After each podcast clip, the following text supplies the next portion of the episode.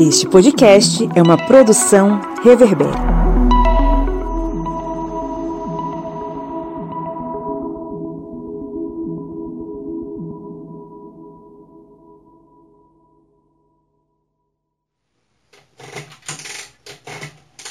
Diário do Correspondente de Guerras, Episódio 24 Litoral do Nordeste Brasileiro, agosto de 1942. Era noite, um navio singrava o mar, navegava próximo do litoral de Sergipe. Essa proximidade era uma orientação contra possíveis ataques de submarinos em alto mar. Os passageiros tinham acabado de jantar uma orquestra tocava no salão. Havia cantos e batuques no navio. Ninguém desconfiava do seu destino.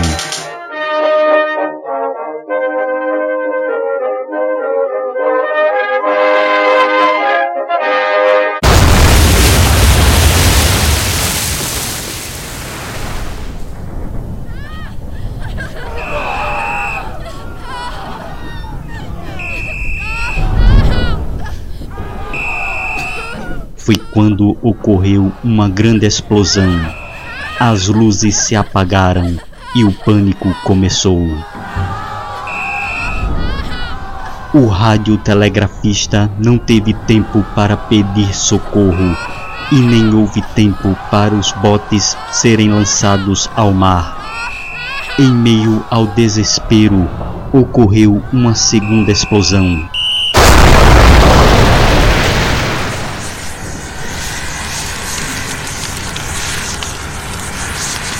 Próximo dos tanques de combustível que destampou a escotilha do porão, por onde começaram a sair grandes chamas.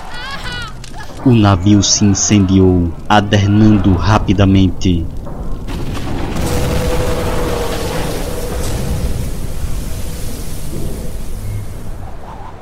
Levando à morte 270 pessoas era mais uma agressão alemã contra o Brasil. E mais um país caminhava para a guerra.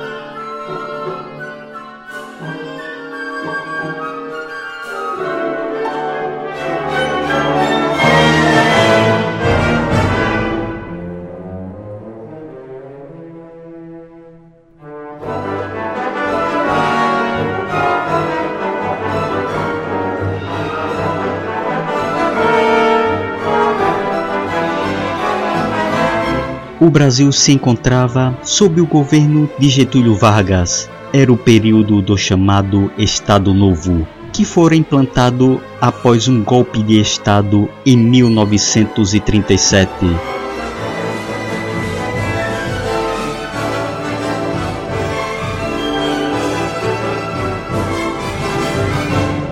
Golpe esse que proibiu a existência de agremiações políticas no Brasil, entre eles a Ação Integralista, movimento fascista de extrema direita que anteriormente tinha ligação com Getúlio Vargas.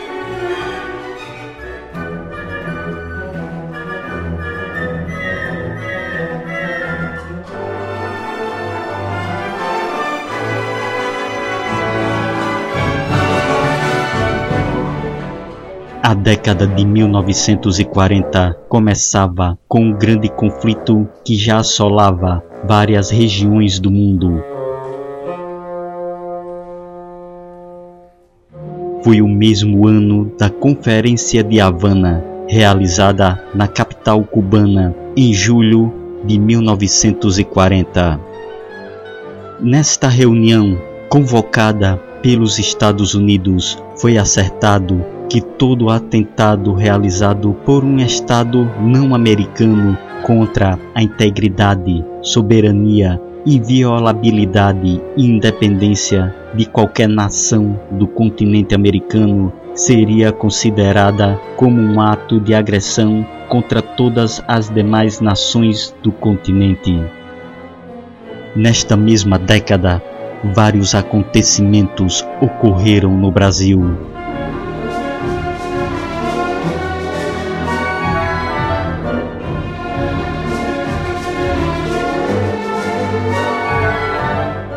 Em 9 de abril de 1941 foi fundada a Companhia Siderúrgica Nacional, que teve como aporte um empréstimo de 20 milhões de dólares junto ao Ex-Bank, que foi obtido por uma comissão integrada por Edmundo de Macedo Soares, Guilherme Guinle e Ari Torres. Anteriormente, Getúlio Vargas tinha feito um discurso a bordo do encouraçado Minas Gerais, com alusões ao eixo, o que pode ser interpretado como manobra para forçar os Estados Unidos a uma definição favorável à implantação da siderúrgica no Brasil.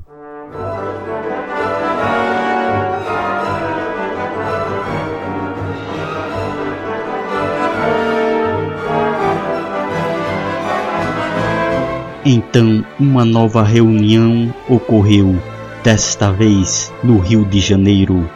Foi a reunião dos chanceleres, que ocorreu entre os dias 15 a 28 de janeiro de 1942.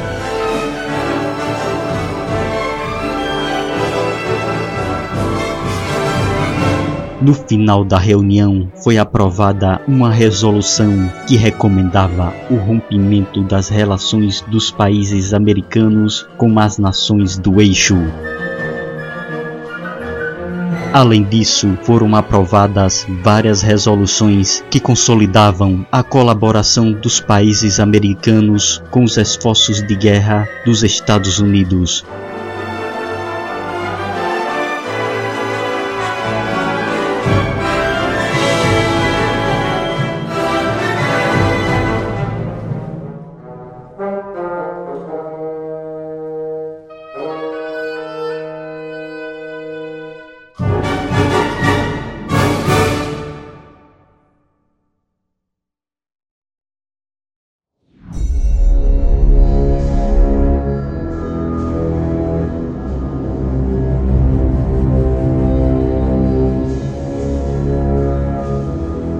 Os brasileiros sabiam dos riscos que estavam correndo com aquele turbilhão que estava emergindo naquele momento.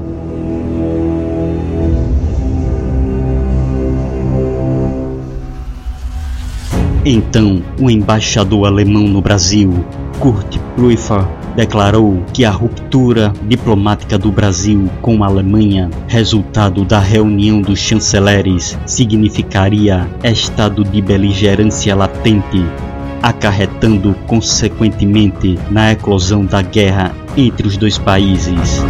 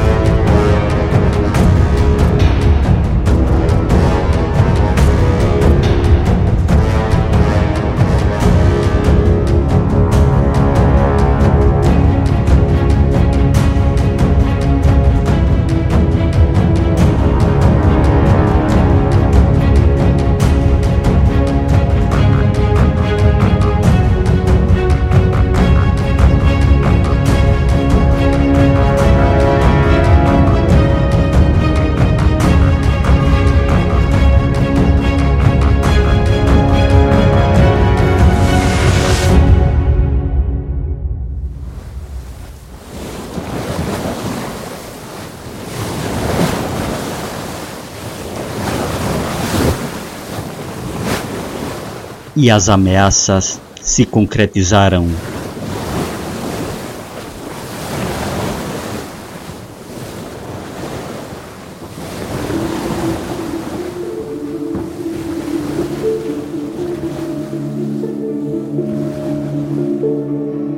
Apenas 18 dias após o rompimento diplomático do Brasil com o eixo ocorreu o primeiro torpedeamento de uma embarcação brasileira.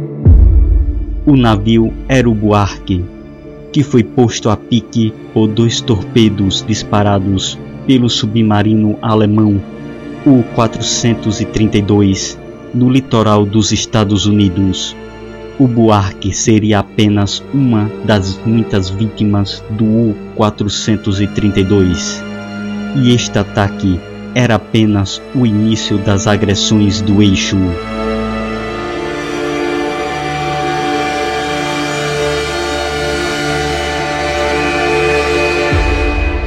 Em 18 de fevereiro de 1942, foi a vez do Olinda sofrer um ataque, também pelo U-432, mas dessa vez o ataque não foi por torpedos,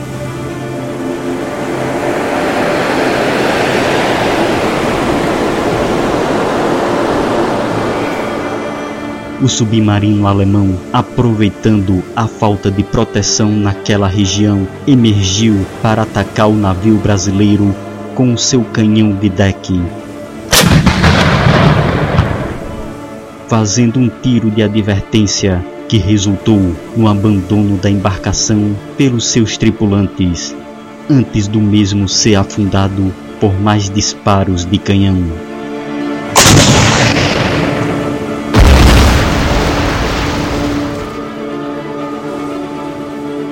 Naquele mesmo mês de fevereiro, outro navio brasileiro, o Cabedelo, desapareceu no Oceano Atlântico e as suspeitas recaíram sobre a ação de um submarino do eixo, mas dessa vez da Itália. E entre março e julho de 1942, outras 12 embarcações brasileiras, em sua maioria cargueiros, foram atacadas por submarinos do eixo.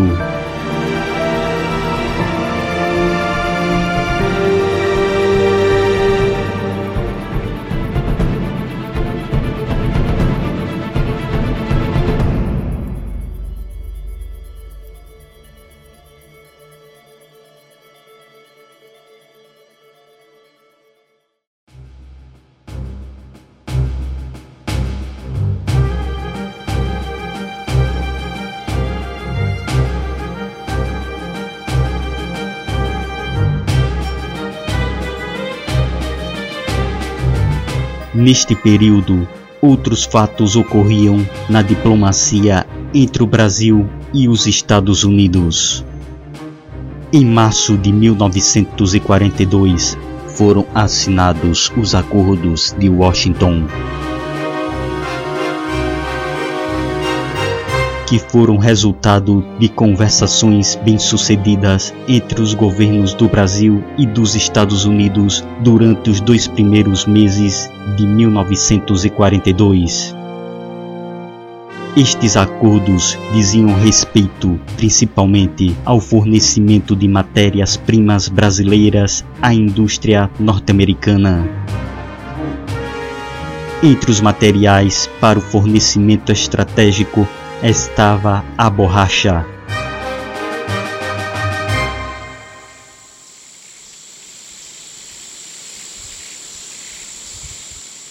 E para o fornecimento da borracha foi iniciado o serviço de recrutamento, encaminhamento e colocação de trabalhadores nos seringais da Amazônia.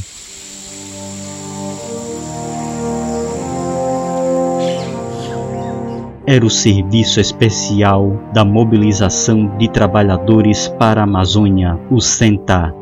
E em 1943 aconteceu o recrutamento dos soldados da borracha, com pessoas recrutadas principalmente no Nordeste.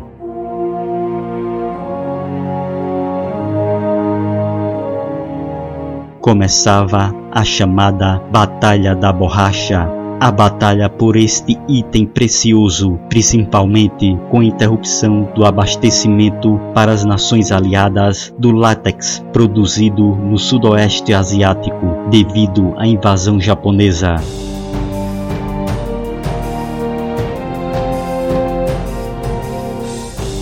Mas esta batalha seria terrível para os soldados da borracha.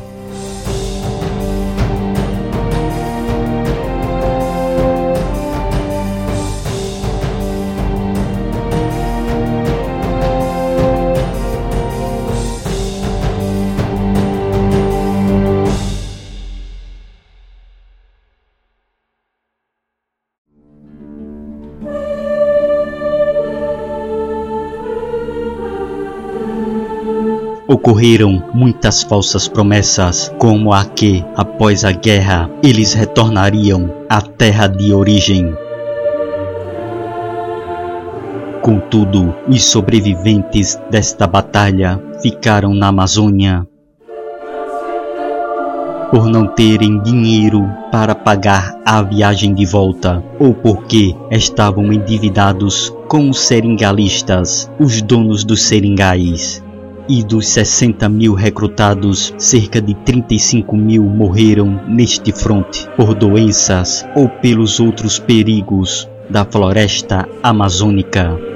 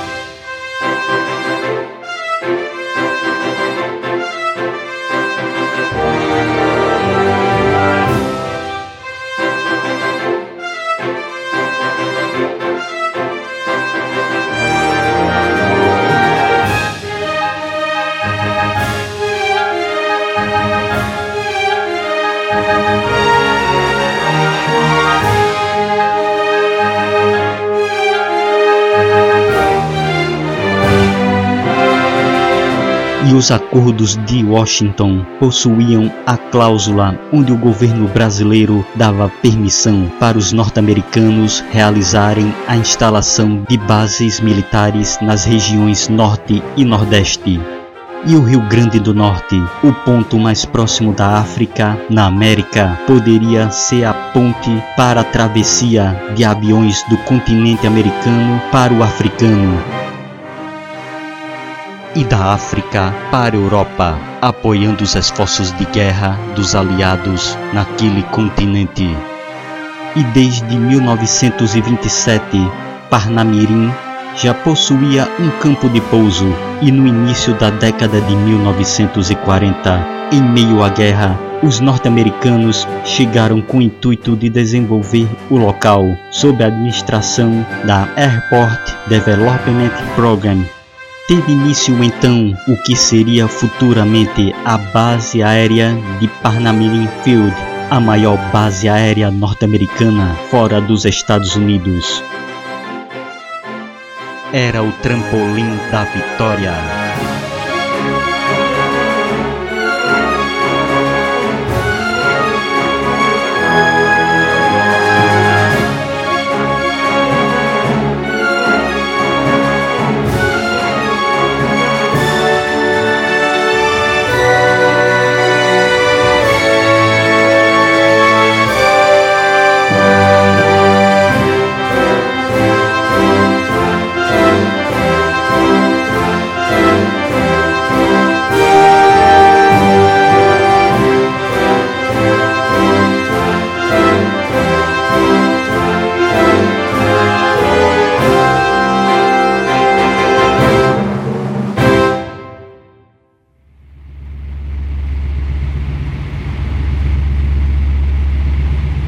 E as forças do eixo mantinham as agressões.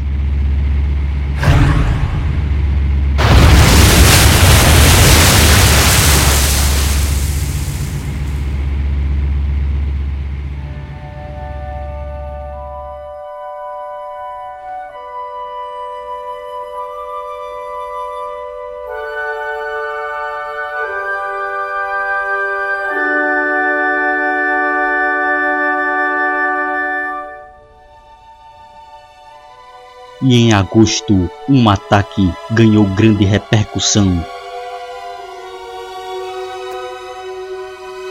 E o local deste ataque foi o litoral brasileiro.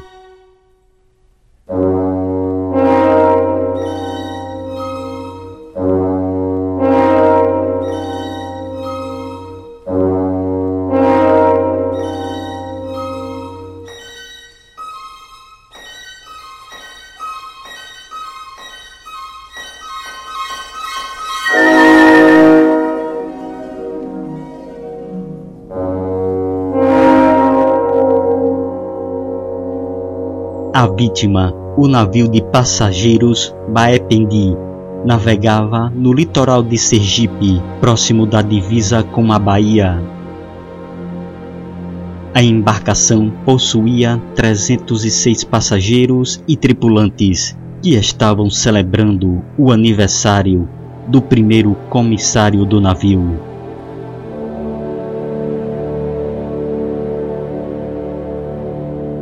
Quando naquela noite de 15 de agosto de 1942 o Baependi foi torpedeado pelo submarino U-507 num ataque que resultou na destruição da embarcação e na morte de 270 pessoas.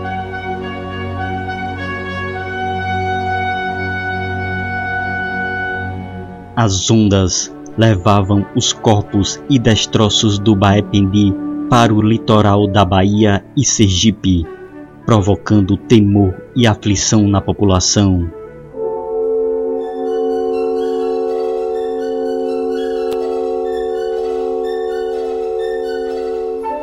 E a consternação foi seguida pela indignação a situação política se tornara mais tensa, com manifestações antifascistas em todo o país. Ocorreram depredações contra estabelecimentos comerciais, cujos proprietários eram alemães, italianos e japoneses, no Rio de Janeiro, em volta do Palácio da Guanabara e do Palácio do Itamaraty, sede do governo e do Ministério das Relações Exteriores. Manifestações se sucediam, apoiadas por palavras de ordem que pediam uma resposta aos ataques.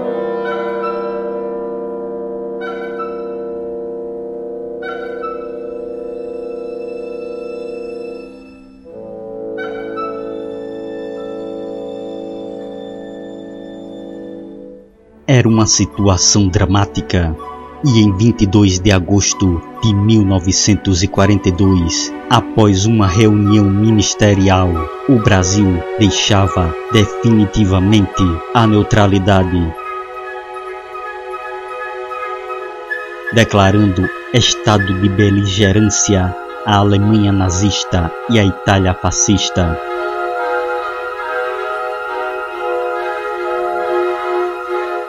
O Brasil entrava na Segunda Guerra Mundial.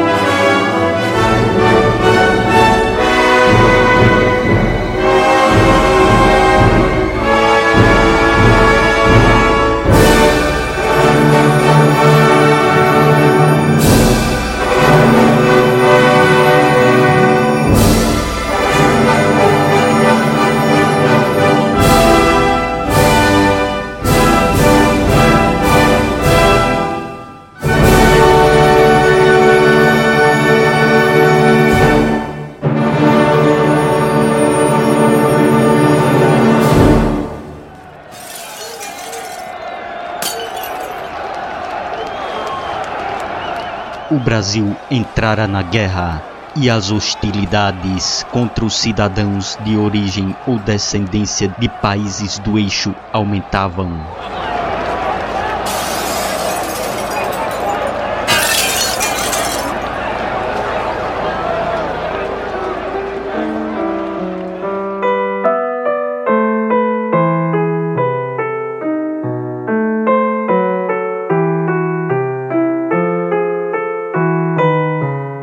As comunidades de indivíduos dessas nacionalidades passaram a sofrer diversos tipos de coerções. Havia o controle destes indivíduos no trânsito com a exigência de salvo-conduto. Muitos foram demitidos de seus empregos, especialmente se trabalhassem em setores considerados estratégicos. Lojas de pessoas de origem dos países do eixo foram saqueadas e apedrejadas.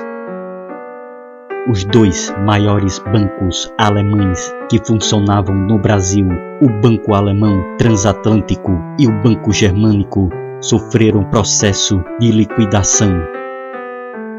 Ocorreu neste período a caça aos espiões nazistas o que resultou no desbaratamento de estações de rádio que transmitiam clandestinamente informações sobre o que ocorria no Brasil.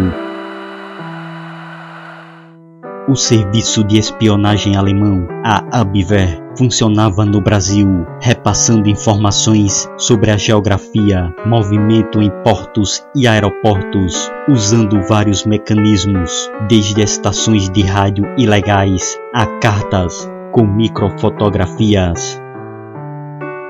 E entre os reais espiões que eram detidos, haviam pessoas que não estavam ligadas a ações contra o Brasil e houve um destino para onde muitos destes indivíduos, considerados perigosos ao Brasil, eram enviados. Os campos de internamento eram destino de muitas pessoas descendentes de países que faziam parte do eixo os campos de internamento foram instalados em vários lugares no Brasil, como no Pará, Santa Catarina, São Paulo e Pernambuco. Nestes lugares, a disciplina era rígida e as más condições de alimentação e higiene eram parte das reclamações sobre estes locais mas o governo brasileiro informava que os imigrantes estariam submetidos a regime escolar e não a regime de campo de concentração.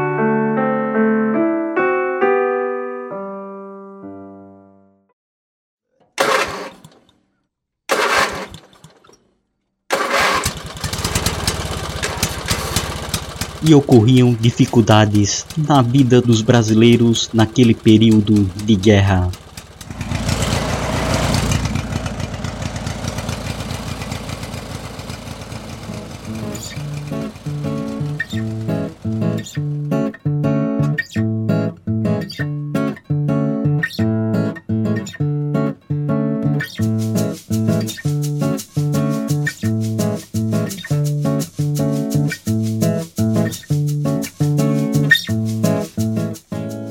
Ocorriam blackouts nas maiores cidades brasileiras, que faziam parte dos exercícios para possíveis ataques noturnos do eixo. Tudo deveria ser desligado, dos faróis dos carros à iluminação pública e até mesmo as salas de cinema. Ocorria o racionamento de alimentos, com a escassez de vários itens, como trigo, e uma solução encontrada pelo governo foi o pão de guerra, feito com farinha de milho e com preço tabelado, mas as pessoas diziam que o mesmo tinha gosto de areia. Além do racionamento de alimentos, ocorria o racionamento de combustíveis. E com a falta de combustíveis, o governo começou a produzir carros e ônibus movidos a gasogênio. um aparelho instalado na parte de trás dos veículos que transformava carvão vegetal em combustível. E assim como o pão de guerra, o gasogênio não caiu no gosto popular, pois, além do trabalho e demora em fazer o carro movido a gasogênio funcionar, ele só tinha metade da potência. E todos esses problemas se somavam às dificuldades de mobilização militar.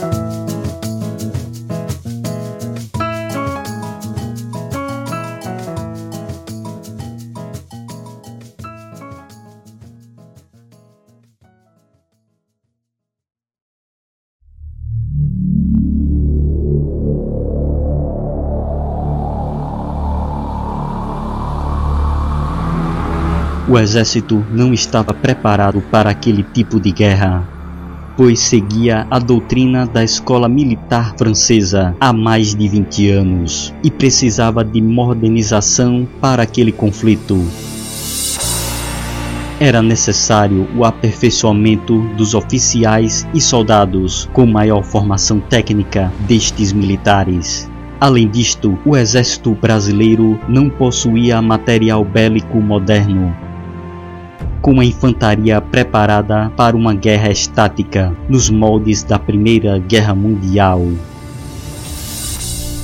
E não dispunha de motorização adequada e a artilharia tinha deficiências em materiais, até mesmo para defesa litorânea em vários locais mas a geografia do Brasil e sua importância estratégica fazia com que fosse necessário a defesa local.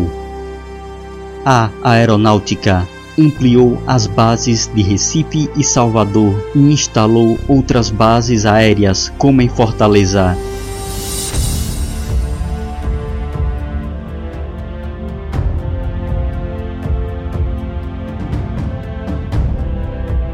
O exército, que possuía 6 mil soldados no Nordeste no início da guerra, elevou o efetivo para 50 mil homens ocupando posições propícias para desembarques inimigos, ocupando até mesmo a ilha de Fernando de Noronha, incluindo naquele local uma unidade de artilharia.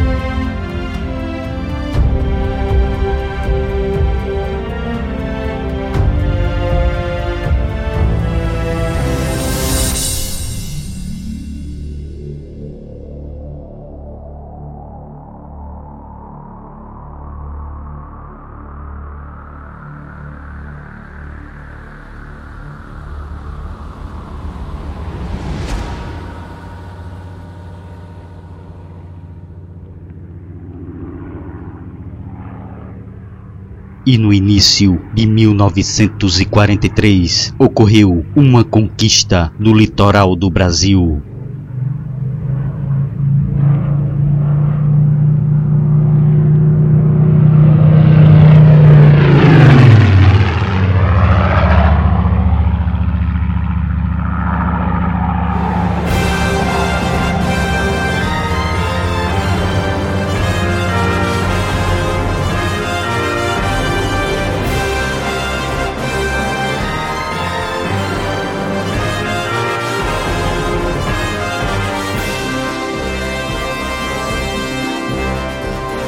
dia 6 de janeiro de 1943, um submarino, o U-164, se encontrava no litoral do Ceará.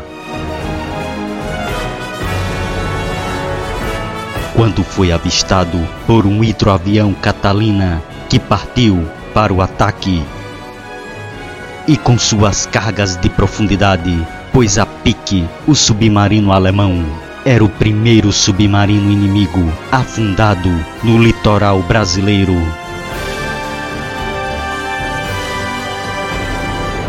E sete dias depois foi o momento da vingança para o Brasil.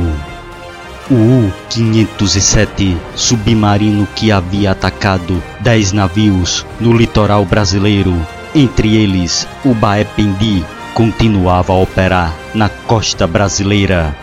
E no dia 13 de janeiro de 1943, o U-507 operava no litoral do Nordeste, entre os estados do Rio Grande do Norte e do Ceará. Foi quando a patrulha aérea que operava na região recebeu a informação que um submarino estava seguindo um comboio nas proximidades de Fortaleza. Era a hora do ataque. Durante a perseguição contra o submarino inimigo, os tripulantes de um hidroavião Catalina avistaram o U-507.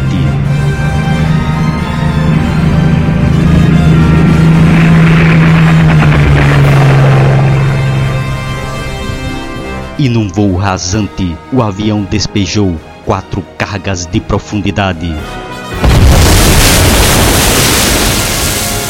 E provocaram uma grande coluna de água com suas detonações.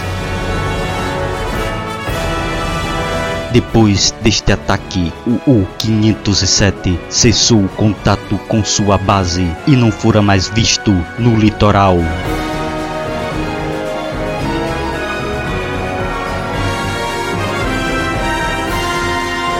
Era a vingança contra aquele algoz do litoral do Brasil.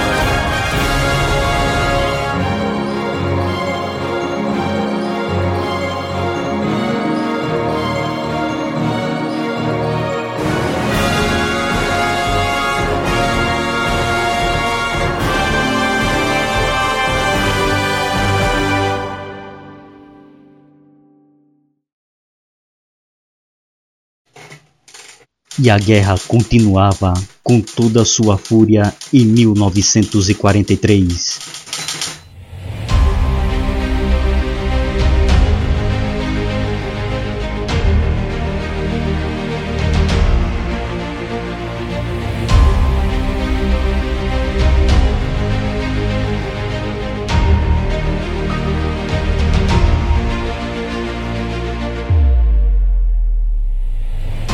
Chegara o mês de agosto. Na Europa ocorria a violenta Batalha de Kursk entre alemães e soviéticos. Os aliados avançavam na Sicília rumo à Itália continental. E o Brasil mantinha suas operações no conflito. Getúlio Vargas insistiu com o presidente norte-americano Franklin Roosevelt durante uma visita a Natal em janeiro de 1943 na necessidade de fornecimento de material bélico pelos norte-americanos e no interesse brasileiro em participar ativamente dos conflitos. Então, com a anuência de Washington no dia 9 de agosto de 1943, era emitida a Portaria Ministerial número 4744, criando a Força Expedicionária Brasileira. O Brasil enviaria tropas para a guerra.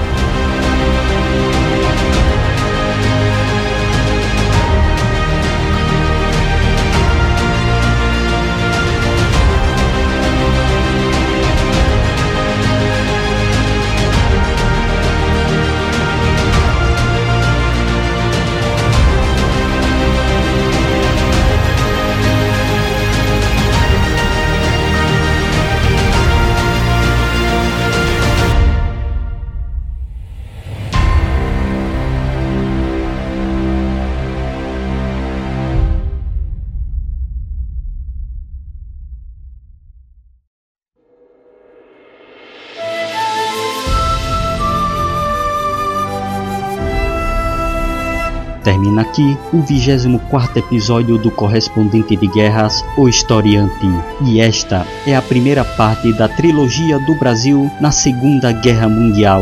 Agradecemos a todos que vêm acompanhando esta série de episódios. Curtam e compartilhem.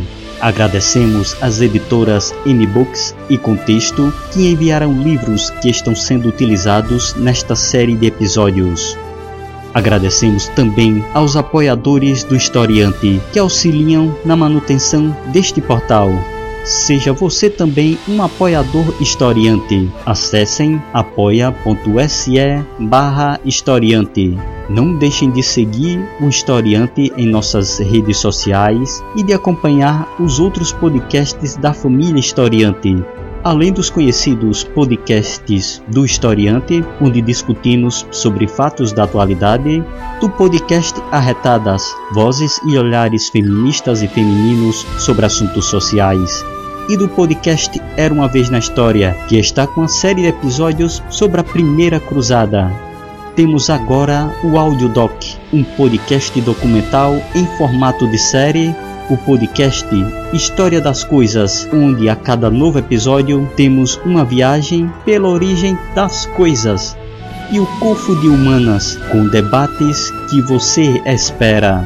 Lembrando que temos nosso aplicativo para Android com bastante material sobre história, filosofia, sociologia e atualidades. Temos a TV Historiante, o canal no YouTube com muitas novidades postadas semanalmente e visite também o site O Historiante, que possui muitos materiais para auxiliar você em seus estudos. As referências bibliográficas para a realização deste podcast se encontram na descrição. Agradecemos novamente a todos nossos ouvintes, seguidores e apoiadores, e glória doravante a todos.